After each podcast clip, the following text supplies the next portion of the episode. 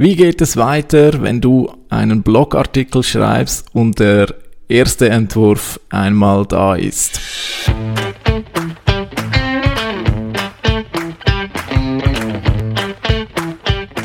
Wie schafft man es, sein Business mit digitalen Möglichkeiten aufzubauen und erfolgreich zu machen? Meine Formel lautet Suchmaschinenmarketing plus Conversion optimierte Webseite – das gibt Anfragen von deiner Zielgruppe. Ich bin Philipp Bachmann, du hörst den Business Puzzle Podcast. Hallo zurück und herzlich willkommen zum Business Puzzle Podcast.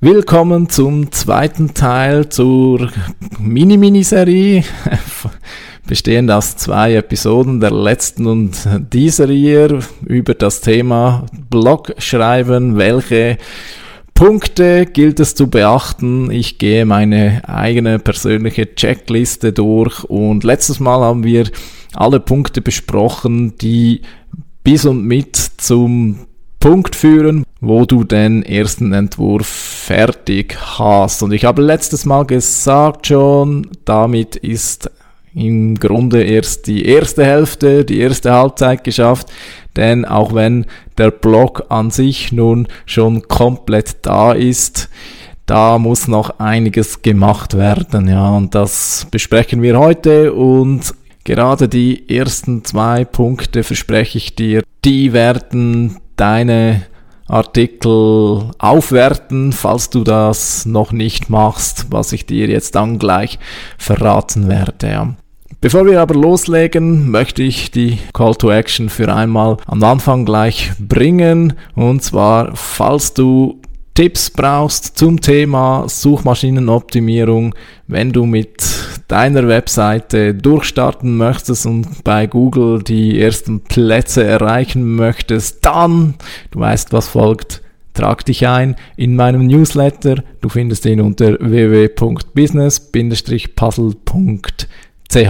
Gut, soweit zur Eigenwerbung. Lasst uns loslegen jetzt mit den restlichen Punkten meiner ganz geheimen Blogartikel-Checkliste. Also, das nächste, was ich tue, oder das erste, was ich tue, wenn mal der erste Entwurf steht, ist sogenannte Brücken zu schreiben. Jetzt, was ist eine Brücke?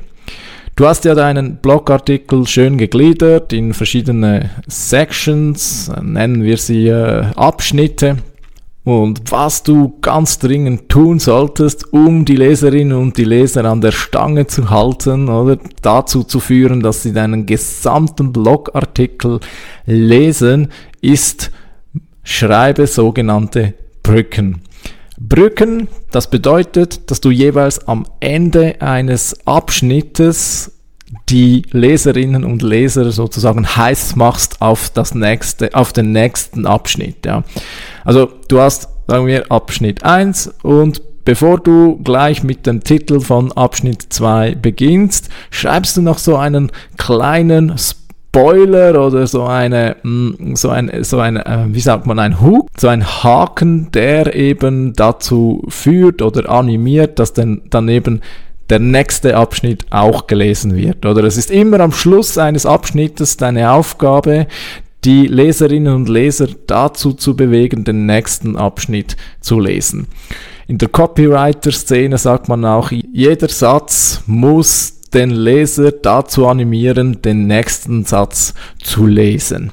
Ja, also ganz am Ende schreibst du zum Beispiel, ich, ich mache jetzt einfach ein Beispiel, oder ähm, zum Beispiel schreibst du, wenn du irgendeine Anleitung schreibst, oder dann, dann schreibst du am Schluss von einem Abschnitt zum Beispiel, das alles bringt dir aber nichts, wenn du nicht das Folgende beachtest. Ja. Ähm, ja, ist auch so ein bisschen clickbaitig, schon klar, ich weiß. Ähm, ja, da lasse ich mal die Philosophie jetzt hinten rein, oder? Es ist einfach so, wenn du am Schluss eines Abschnittes noch, ja, wieder das Feuer entfachst, oder? Ich sag mal, du musst es in etwa so sehen, oder? Du, du, du, du wirst, oder damit jemand äh, deinen Artikel liest, musst du das Feuer zunächst einmal mit einem äh, Titel, einem guten Titel und einem guten Intro befeuern, oder? Jetzt brennt das Feuer und Leider ist es so, dass Fließtextlesen das Feuer eher ein bisschen wieder klein zum Erlöschen bringt, oder? Und Immer bevor ein neuer Abschnitt startest, musst du das Feuer wieder entfachen, oder? Das heißt nochmal wieder so ein bisschen Brennsprit rein, reinschütten, oder? Und diese Brücken sind, sind eben genau solcher Brennsprit. Wenn du ein bisschen Brücke machst, ja, dann, dann, dann ist der Leser, die Leserin wieder Feuer und Flamme für den nächsten Abschnitt und so erreichst du eben, wenn du, wenn du regelmäßig wieder Brennsprit reinwirfst, dass eben der ganze Blogartikel gelesen wird und nicht, ich sag mal, nach einem Viertel abgebrochen wird.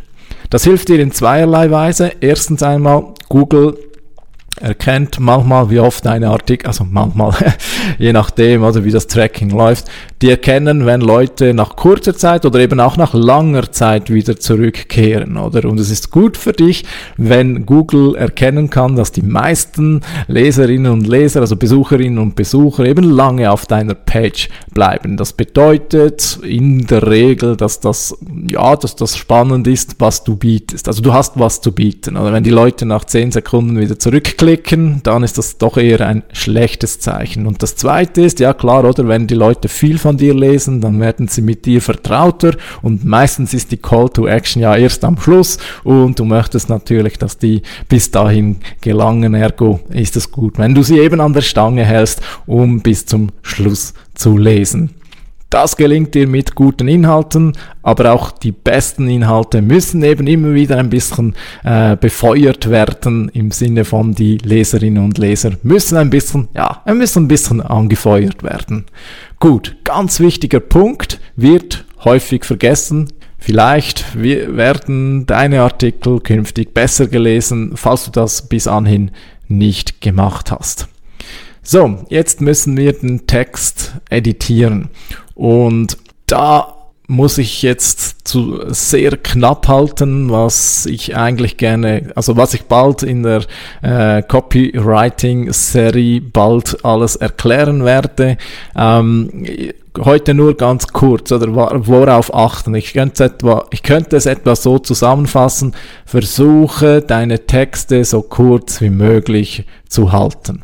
Wir sind immer noch im Webbereich, oder? Also lösche Füllwörter, schau, ob Sätze wirklich nötig sind.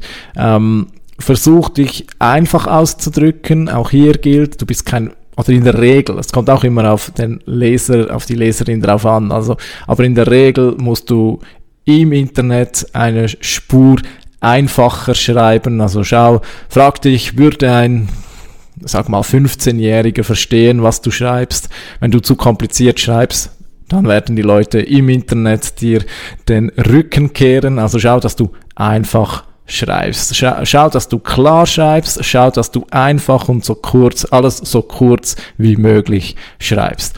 Ich weiß schon, es gibt da und dort so die Meinung, dass, dass äh, Texte gut besser performen, also Seiten besser performen, wenn sie eben viel Inhalt haben. Das stimmt natürlich, aber es ist nicht die Meinung, dass es viel unnötiger Inhalt ist, sondern wenn du einfach viel guten Inhalt hast, dann wirst du super performen, oder? Also da bitte äh, da nicht, äh, nicht falsche Schlüsse ziehen. Ja? Also schau, dass du deinen Inhalt in so kurzer, kompakter, so einfacher Art wie möglich wiedergibst.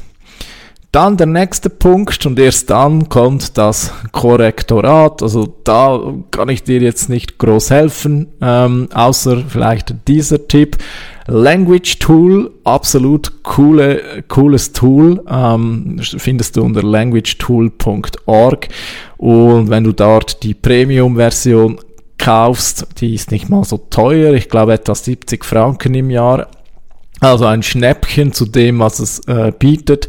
Wenn dann wird dir dieses Language Tool auch in jedem Formular im Internet die Texte korrigieren. Und sehr, sehr gut, oder? Also, ähm, und vor allem ganz cool, und für Blogartikel äh, hammer cool, ähm, es hat auch die Möglichkeit, dass es für dich Sätze umformuliert. Und das ist besonders praktisch auch im vorangehenden Punkt, wenn du deinen Text editierst, dann kannst du, wenn du merkst, okay, der Satz ist jetzt ein bisschen komisch oder lange oder unnöt, unförmig ähm, formuliert, dann klickst du einfach auf den Satz, lässt das Language Tool einen alternativen Satz kreieren. Es gibt dir drei Vorschläge und da findest du in der Regel bessere Vorschläge. Das ist wirklich der Hammer. Sonst, wie man Texte äh, nach Grammatik und Rechtschreibung korrigiert, gibt's jetzt von mir keine Tipps, außer eben diesen Language Tool. Hol es dir. Wenn das Korrektorat abgeschlossen ist, und vielleicht sollte ich noch sagen, das Korrektorat sollte natürlich erst dann erfolgen, wenn alles vor, vorher gemacht ist, weil sonst musst du dann nochmals korrigieren. Und das gilt auch für den nächsten Satz. Erst wenn die Texte eben auch korrigiert sind, dann hebst du wichtige Stelle fett ein. Ja. Ich empfehle fett im Internetbereich, weil unter eine Unterstreichung, ja, Underline, das deutet für viele einfach immer noch auf einen Link hin. Ja. Daher, also die Leute wollen es dann anklicken, oder? Also Text unterstreichen ist kein geeignetes Mittel, mach die, die Textstellen fett. Und vielleicht fragst du jetzt noch, meine ich die Punch-Sätze? Hm, die Punch-Sätze, also vom letztes Mal, falls du letztes, die letzte Episode noch nicht gehört hast, musst du die hören, um zu verstehen, was ich meine. Also die Punch-Sätze, die würde ich sogar nochmal ganz speziell hervorheben. Ja. Ein Beispiel kannst du auf meinem Blog äh, äh, anschauen oder zum Beispiel auf watson.ch. Die haben auch so diese Zitate immer wieder zwischendurch ähm, um den Text nicht zuletzt auch aufzulockern. Ja. Also die würde ich sogar noch prägnanter darstellen und nicht nur fett. Ja. Gut, dann, wir kommen langsam Richtung Ende. Was kommt als nächstes? Jetzt, jetzt erst, jetzt erst wird der Titel und die Meta-Informationen festgelegt. Ja. Jetzt, wo du das Ganze durchgespielt hast, jetzt kommen die absolut wichtigsten Elemente, Suchmaschinenoptimierungstechnisch gesprochen, der Titel und die Meta-Informationen. Ja. Also bei den Meta-Informationen oder vor allem voran Title und Description ist es ja so, die werden dann bei Google dargestellt. Also damit es überhaupt dazu kommt, dass jemand auf deinen Artikel klickt von Suchmaschinen her, muss dieser Titel einfach gut, schlicht gut formuliert sein.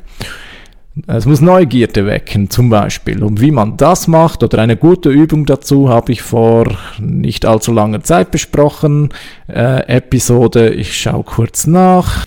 Das war Episode 62. Eine Übung, um bessere Titel zu schreiben. Ja, und dann, wenn das mal steht, haben wir eigentlich das meiste beisammen. Jetzt würde ich noch, ja, du hast ganz am Anfang, ganz am Anfang hast du eine Keyword-Liste erstellt. Jetzt sag ich mal, jetzt darfst du noch, Stand heute 2023, um noch, ich sag mal, die letzten Pünktchen bei Google zu ergattern, darfst du schauen, wurde das Keyword, wurden diese Keywords oft genug genutzt. Ja. Du hast gemerkt, bis anhin habe ich gar nicht groß äh, gesagt, ey, und jetzt schau mal, dass dein Keyword so und so oft im, im, im Text drin ist. Das hat der folgende Grund, oder? Wenn du das von Anfang an machst, dann machst du unabsichtlich Texte mehr für die Suchmaschinen und nicht für den User. Und Google sagt selbst, macht Inhalte für die User, nicht für uns. Eben, also ganz am Schluss darfst du nochmal schauen, wurde das Keyword, wurden die Keywords genug oft genutzt. Aber übertreib's da nicht, ja. Du kannst jetzt schauen, oder gibt's im Text irgendwo noch Stellen, wo es vielleicht noch einmal mehr vorkommen kann, aber übertreibe nicht. Also es muss nicht in jedem Abschnitt dieser Keywords drin sein, überhaupt nicht. Es ist okay, es ist, es ist sicherlich so, wenn gerade im ersten oder im zweiten, so in den ersten paar Abschnitten das Keyword einmal vorkommt, ist das sicherlich nicht schlecht, aber eben auch da nicht übertreiben, lieber auch Synonyme benutzen, einfach, dass das Ganze nicht unnatürlich wird und sicherlich natürlich im Titel und in den Meta-Descriptions da natürlich schauen, dass das Keyword drin ist, aber wenn du entscheiden musst zwischen natürlicher Content für Menschen oder SEO-optimierter Content, dann äh, immer an den Mensch denken, oder? So, und jetzt müssen wir noch Bilder erstellen oder sollten die Bilder erstellen. Da will ich dir jetzt auch nicht viele Tipps geben. Ich weiß nicht, äh, es ist nicht unbedingt empfehlenswert, zu viele Stockbilder zu nutzen. Also von daher lieber ein paar Grafiken. Aber wenn du also ich selbst benutze eigentlich nicht viele Bilder oder ich, immer nur dann, wenn ich sehe, okay, da habe ich jetzt ein bisschen zu viel Text nacheinander und da würde ich gerne noch einen Unterbrecher nehmen, dann, dann ist ein Bild oft geeignet, um dann auch ein bisschen Abwechslung, ein bisschen Lockerheit in den Blogartikel zu bringen. Ansonsten meinerseits keine weiteren Tipps für die Bilder. Wenn das dann alles zusammen ist, dann kannst du den Blog endlich publishen Vergiss nicht, deinen Blogartikel zu promoten. Mach mindestens zwei LinkedIn-Beiträge oder zehn Twitter-Tweets. Du hast ja jetzt das Thema wunderbar erfasst und bist sicherlich in der Lage, da noch etwas mehr herauszuholen als eben nur diesen einen Blogartikel. Also schau, dass du jetzt noch etwas Social Media Aktivität mit reinbringst und dann noch der allerletzte Tipp, aller, allerletzte Tipp, vergiss nicht das Inner Link Building. Ja. Wenn du den Artikel publiziert hast, dann schau, ob du zwischen den einzelnen Blogartikeln, also auch den früheren Blogartikeln, Links aufbauen kannst. Ja. Und zwar in beide Seiten, oder? Also schau auch, ob du in den alten Blogartikel eventuell irgendwo Stellen hast, wo du auf den neuen Blogartikel verweisen kannst. Das ist ganz, ganz wichtig, dass du das machst, denn Google selbst findet auch, wenn du das nicht machst, dann, ja, also das ist verschenktes Potenzial, ja. Weil mit diesen Links, mit dieser, mit diesen Inner Links sagst du eben Google noch viel besser, worum es denn genau geht. Also du hilfst Google auch. Und wenn du Google hilfst, dann hilft dir Google. Es ist immer so ein Gegengeschäft, ein bisschen, ja. Okay, gut. Also das war jetzt der allerletzte Tipp, wie versprochen. Vielleicht hast du auch mir noch einen Tipp, wenn ich etwas vergessen habe, wenn du jetzt erkannt hast, der Philipp muss unbedingt das und das noch machen, dann schreib mir gerne an philipp at business-puzzle.ch. Ansonsten wünsche ich dir ganz viele SEO-Erfolge mit deinen künftigen Blogposts, viele Conversions. Bis zum nächsten Mal wieder. Ciao.